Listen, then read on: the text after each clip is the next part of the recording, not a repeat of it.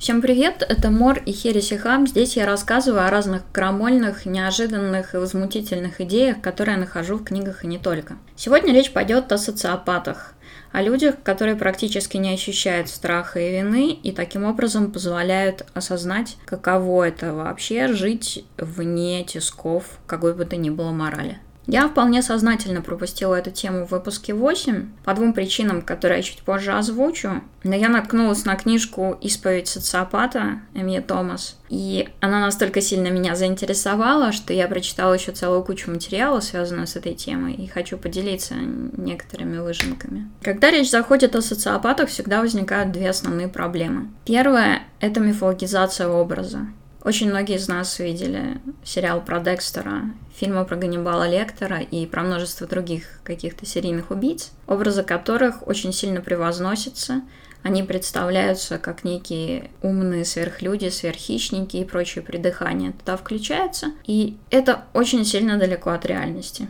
Серийные убийцы действительно существуют, и серийные убийцы психопаты, социопаты, естественно, тоже есть. Однако реальность значительно банальнее и скучнее. В реальной жизни социопаты занимаются целой кучей разных мошенничеств, например, финансовых, там, банковских и, и так далее. Они паразитируют на своих родственников, они издеваются там, над своими близкими людьми. И в целом все это не вызывает таких превосходных эмоций, как те, которые определенно остаются после просмотра фильмов или чтения классных триллеров. Кроме того, несмотря на миф, многие социопаты не отличаются высоким уровнем интеллекта. И у них и социальная деятельность выливается в целую череду феерических актов насилия, которые довольно быстро приводят их в тюрьму. Ну, тут надо сказать, что они не слишком расстраиваются, потому что социопаты не учатся на своих ошибках, не ощущают, что они какие-то ущербные или что они делают что-то не так, то есть они полностью довольны собой, независимо от расклада. Вторая проблема заключается в том, что диагноз социопатии или антисоциальное расстройство личности, он очень сильно похож на моральное осуждение. Ну серьезно, антисоциальное расстройство личности. Психиатрические диагнозы вообще очень часто в истории представляли собой не диагнозы, а именно моральное осуждение или же чистую политику. Ну, например, существует целый набор книг о женской борьбе, которые рассказывают, что в былые века самостоятельное поведение женщины и ее нежелание выполнять капризы мужа мужа или желание какой-то самостоятельной жизни могли повлечь целый набор так называемых психиатрических диагнозов того времени и очень неприятное лечение. Кроме того, далеко ходить не нужно. Я, например, могу очень легко вспомнить заключение так называемого эксперта Нади Толокно из группы Pussy Riot, про которую написали, что она имеет расстройство личности в виде активной гражданской позиции. Поэтому мои поверхностные знания о социопатии говорили мне, что если человек не считает мораль хоть сколько-нибудь значимой и поступает в соответствии вот с этими представлениями о мире, он, безусловно, представляет проблему для других людей, но вряд ли он представляет проблему для себя самого. А значит, это не заболевание. Если человек мудак, это плохо и неприятно. Однако это не является психиатрическим диагнозом. Более того, должна признаться, что когда я читаю различные книги от лица социопатов, мне очень нравится их читать. Просто потому, что они лишены вот этих цветистых, абсолютно никчемных, эмоциональных, постоянных задвигов, которые есть в других книгах, особенно книгах каких-то дебютантов.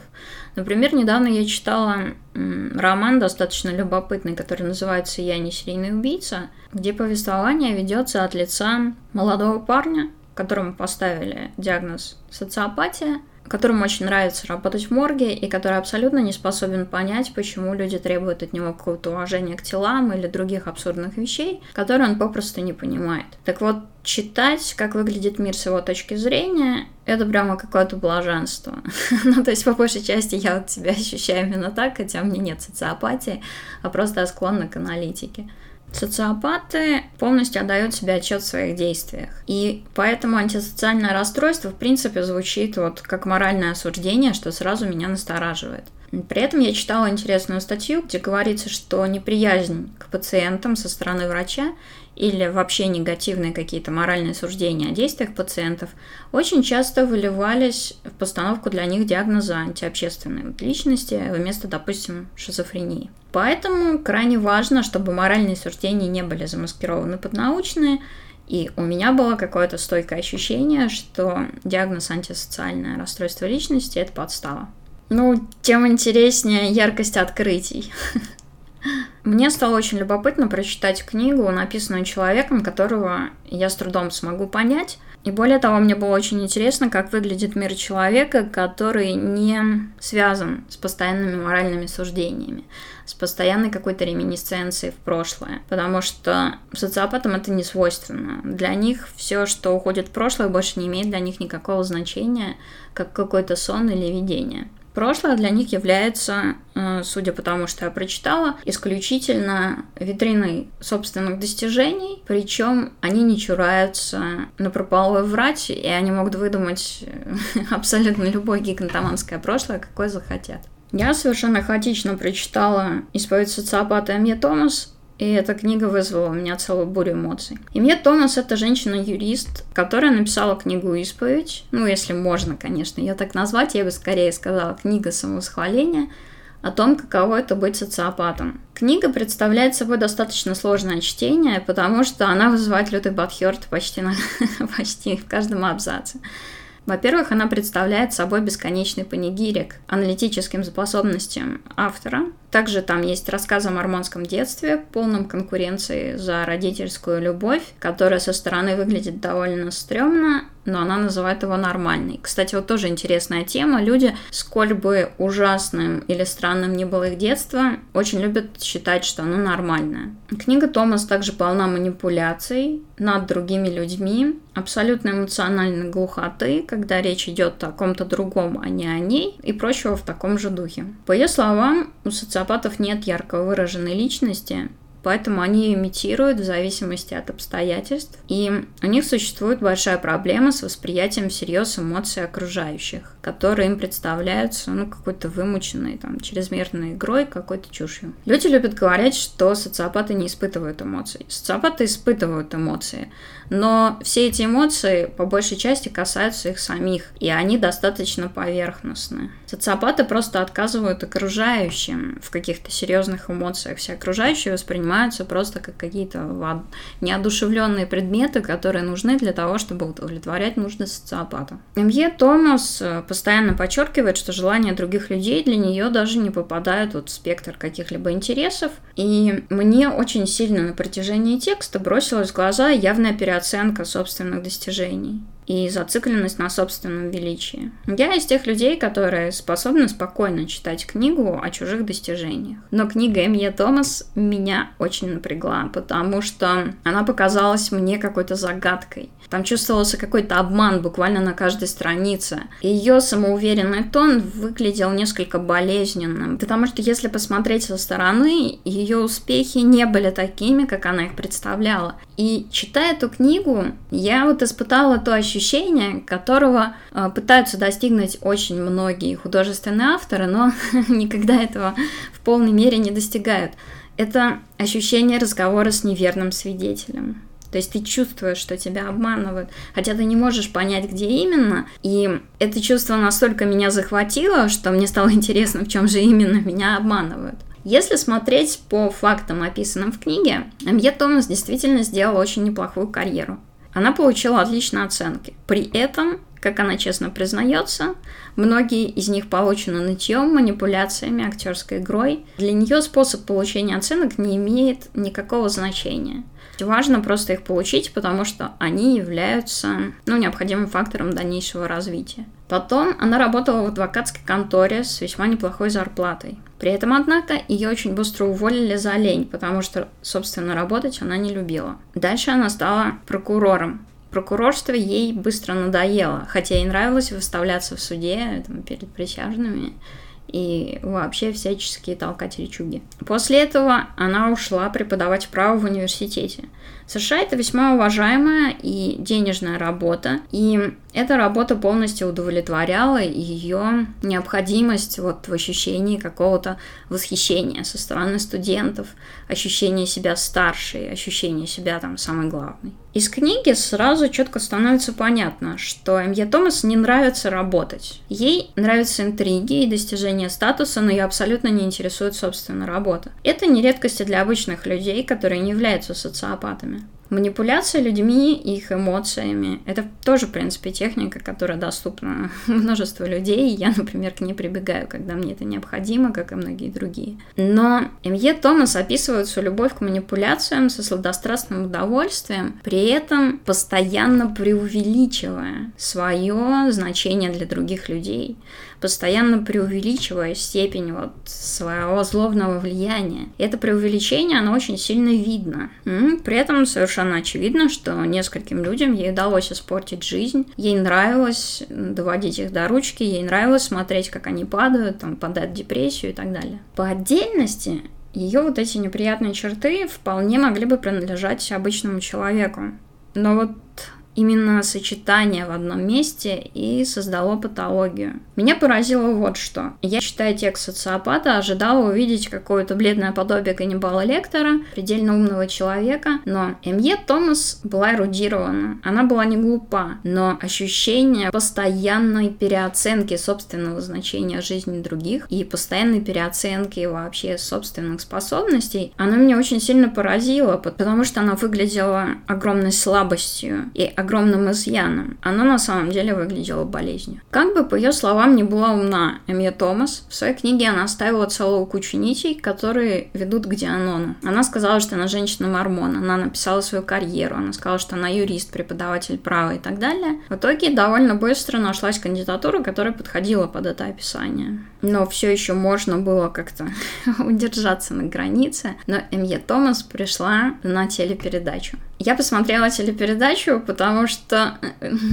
к этому моменту я была настолько сильно поражена, что просто не могла остановиться. Там показывается, как женщина в белом парике, постоянно улыбающаяся улыбка акулы и постоянно не способна заткнуться, рассказывает о социопатии о том, как ей периодически хочется убивать людей, и все это окончательно запутывает. Если ты умен, совершенно очевидно, что ты не будешь деанонимизировать себя в обществе моралистов, для которых твои откровения служат вот поводом поводом для страха, там, негодования. И реакция американской общественности, она, естественно, была немного предсказуема, ее деанонимизировали, на нее начали давить, слать ей бешеные тонны хейт-почты. Ее уволили из одного университета, старались уволить из другого университета, ей даже пришлось сменить фамилию. И глядя на все это, я никак не могла понять, зачем, зачем она это сделала. Но пока я размышляла, мне стало ясно, почему социопатию называют заболеванием. Эмье Томас оказалась совершенно неспособна предсказать происходящее с ней из-за полного непонимания ценности морали в обществе. Она либо была абсолютно уверена в собственном превосходстве, в том, что она может всех очаровать, что все сразу там перед ней склонятся, либо просто раздражала всех, потому что ей нравилось это делать, опять же, недооценивая опасности для ее карьеры и для ее жизни. Некая парадоксальность поведения М.Е. Томас так меня впечатлила, что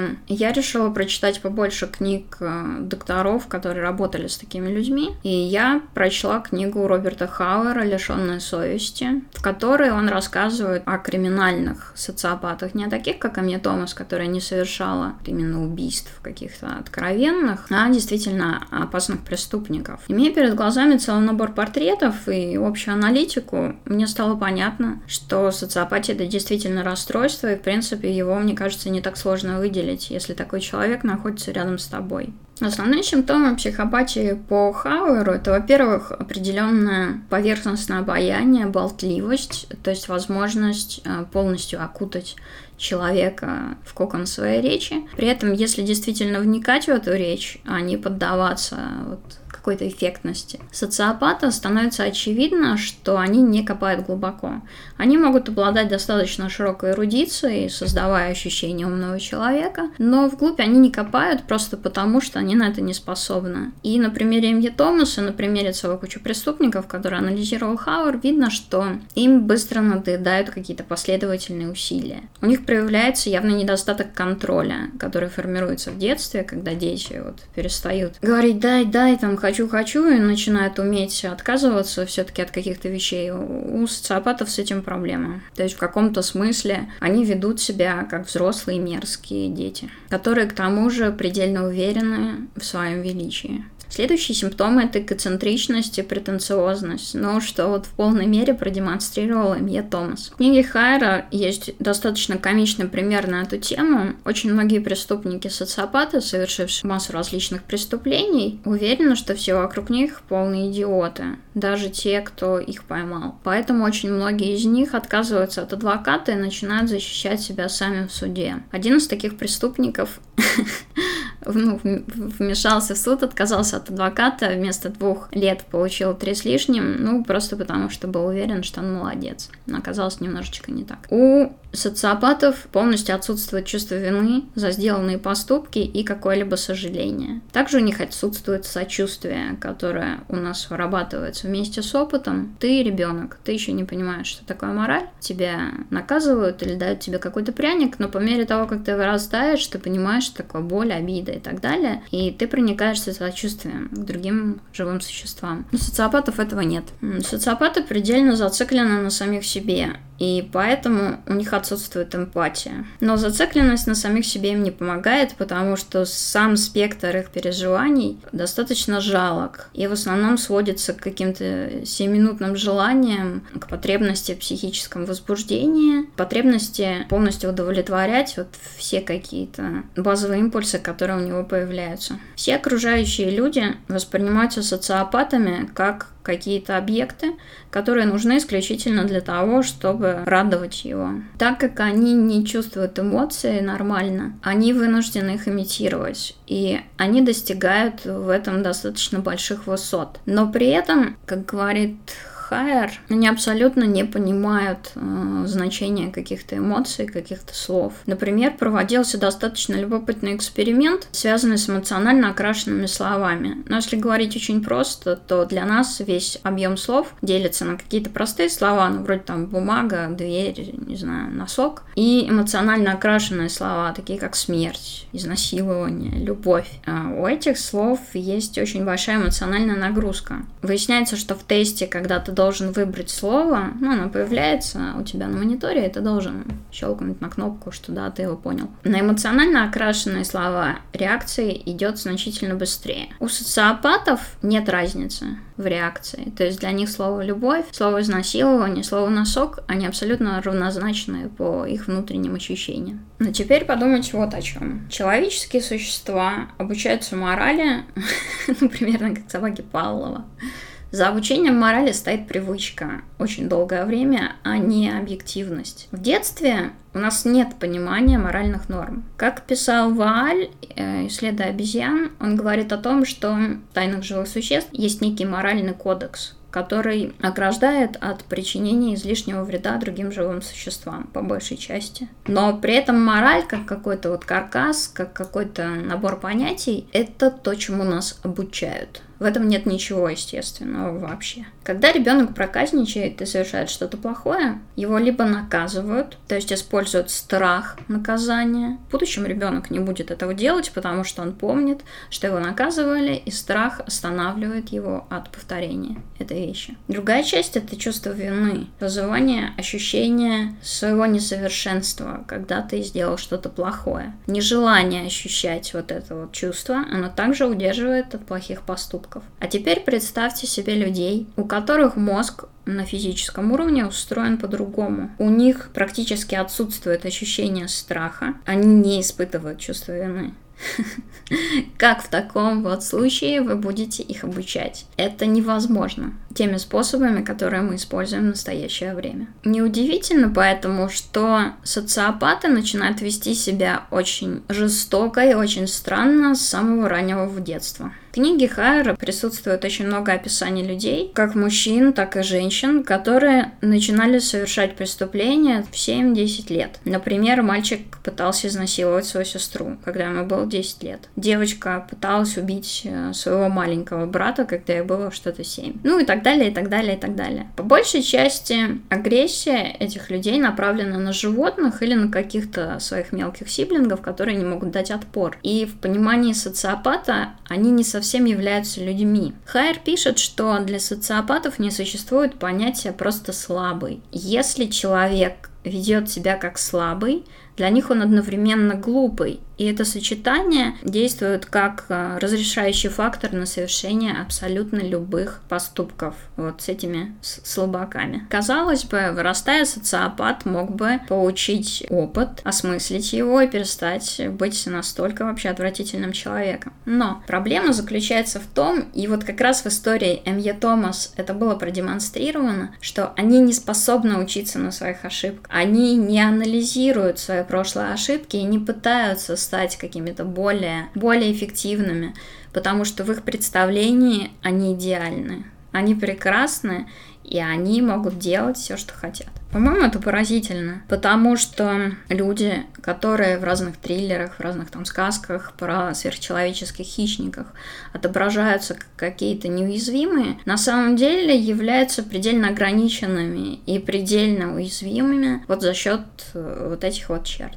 Как ни странно, страх позволяет нам развиваться, потому что страх, хотя и мешает, если мы не смогли его преодолеть в каких-то случаях, страх дает нам возможность учиться, дает нам возможность изобретать новые стратегии. Социопат же всегда доволен собой, и он может повторять свое поведение снова, снова и снова. Ну, кстати, строго говоря, социопаты никогда не считают себя ни в чем виноватыми в принципе, а просто потому, что виновата всегда во всем жертва. Если отойти от образов каких-то там сверхжестоких серийных убийц, которых достаточно мало среди социопатов, то обычно это люди, которые крайне любят манипулировать другими, ведут паразитический образ жизни, кормятся чужой собственностью, сбережением, чувством собственного достоинства, чем угодно, совершают какие-то агрессивные действия, когда не могут получить желаемого, так как социопаты не налаживают каких-то глубоких эмоциональных связей, они часто участвуют в каких-то случайных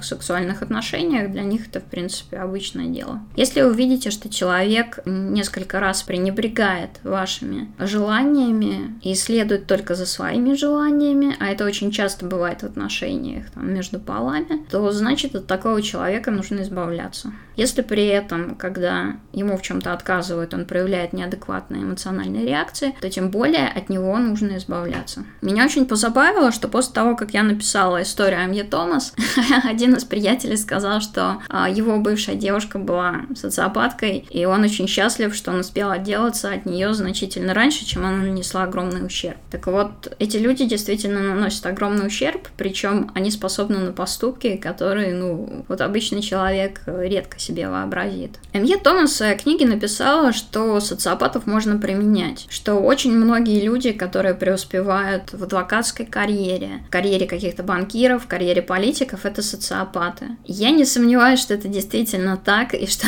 что среди политиков есть целая куча социопатов. Однако она высказывала такую мысль, что так как у социопатов понижен уровень стресса, их можно использовать на разных опас... для разных опасных профессий, например, ныряльщиков или минеров и так далее. В книге Хайера содержится опровержение это, этой заявы. Ничего подобного. Все солдаты, которые выполняли вот эту вот работу по обезвреживанию мин, считали социопатов ковбоями, ненадежными какими-то импульсивными людьми, которым не хватало профессионализма и внимания к деталям, которые очень необходимы в этой работе. Помимо пренебрежения стрессом и помимо возможности работать в вот таких опасных условиях, для этих профессий требуется концентрация. Социопаты способны концентрироваться на одной какой-то своей идее фикс, X очень-очень продуктивно, но при этом они не могут держать много деталей одновременно в голове. По большей части они не готовы сосредотачиваться вот так ради чего-то, что не является для них жизненно необходимым. Во время эксперимента большинство из социопатов отсеялось во время обучения, а те, кто прошел, тоже продержались недолго. Также очень маловероятно, что из социопатов могут выйти хорошие какие-то шпионы, террористы или мафиози, потому что они думают только о сегодняшнем дне, и у них полностью отсутствует какая-то лояльность к окружающим. Иными словами, эти люди